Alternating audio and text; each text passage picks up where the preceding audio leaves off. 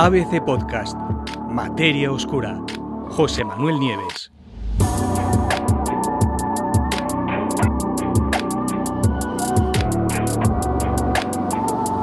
La estrella vecina que devoró sus planetas.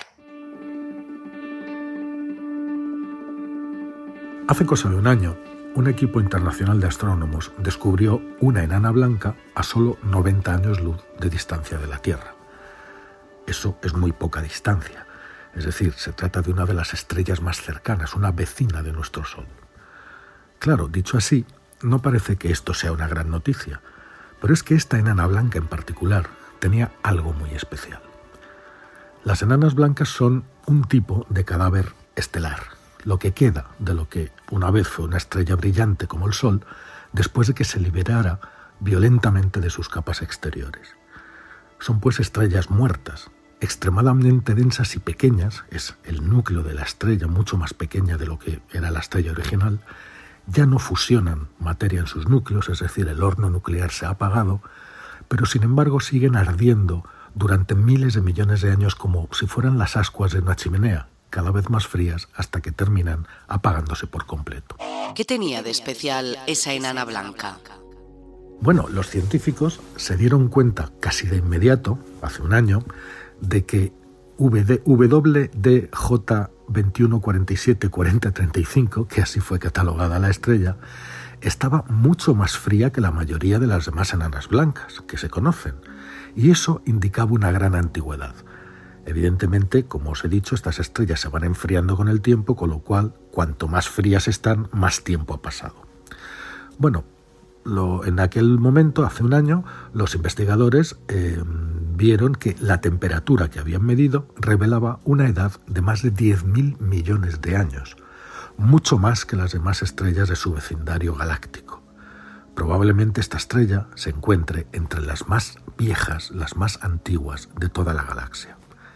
Por eso, por este interés eh, especial de esta estrella, ahora, en la actualidad, otro equipo de astrónomos, un equipo internacional de científicos, ha analizado más datos de esta misma y extraña estrella.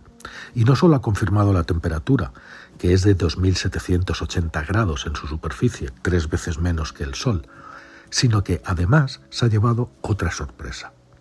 Y es que al analizar su composición, los científicos han detectado la presencia de elementos que muy probablemente pertenecieron a los planetas que alguna vez orbitaron alrededor de este Sol ya muerto. En otras palabras, J21474035 devoró los mundos que su propio, de su propio sistema solar. Y lo hizo, además, en un momento en el que la Tierra ni el Sol ni siquiera existían. ¿Cómo pudieron llegar a esa conclusión? Bueno, para decir lo que dicen en este estudio, los investigadores usaron datos combinados del telescopio espacial Gaia, sabéis que está haciendo una, eh, un mapeo, ha hecho un mapeo, va, va soltando los datos cada dos o tres años y hace un mapeo de mil millones de estrellas con un mapa en 3D con todas las posiciones, las direcciones, las temperaturas.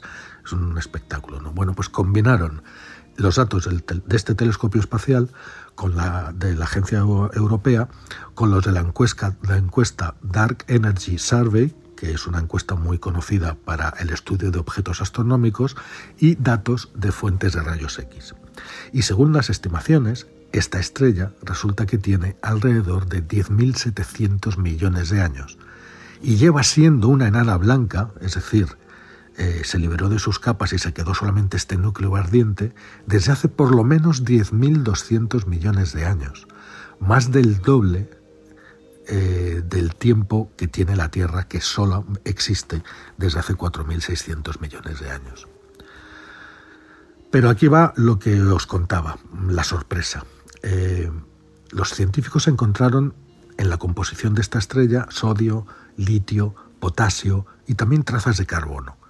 Pero lo que les llamó poderosamente la atención fue que los niveles, sobre todo de litio y de potasio, eran mucho más altos de los que se suelen encontrar en otras enanas blancas. Por eso, según el equipo, lo más probable es que este exceso de esos elementos se deba al consumo de desechos planetarios, es decir, a que se fuera tragando los planetas y absorbiendo esos elementos. Pero ocurrió algo más.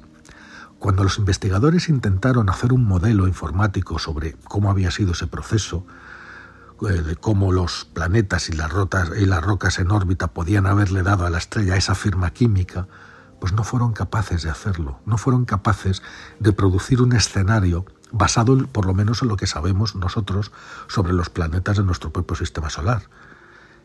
Es decir, eh, al no poder explicar esta composición química con un modelo, eh, algo diferente debía de estar sucediendo en esa galaxia nuestra joven sobre que no sabemos, algo que seguramente necesita mucho más estudio. Los datos que tenemos, pues, apuntan a que estos planetas ya estaban siendo devorados por su estrella cuando la galaxia todavía era muy joven y todavía faltaban miles de millones de años para el nacimiento del Sol y de la Tierra. Y claro, según los científicos, es muy probable que en ese tiempo tan lejano las condiciones y la distribución de los propios elementos en la galaxia pues no fuera la misma que observamos en la actualidad, y esa puede ser la razón por la que no han podido hacer un modelo que explique esta composición para esta estrella. Eso, si es así, plantea a su vez muchísimas preguntas sobre las condiciones en las que podrían haberse formado esos planetas en concreto y también la pregunta sobre si al cambiar esas condiciones la formación de planetas es diferente en las distintas eh, etapas de la vida de una propia galaxia. Es decir, eh, detrás de esta estrellita mm, cercana, mm, ya muerta, que se comió a sus planetas, hay un montón de hilos de los que los científicos pueden ir tirando y averiguar mucho más, tanto sobre la historia de la galaxia en la que vivimos, de nuestra Vía Láctea, como del planeta en el que habitamos.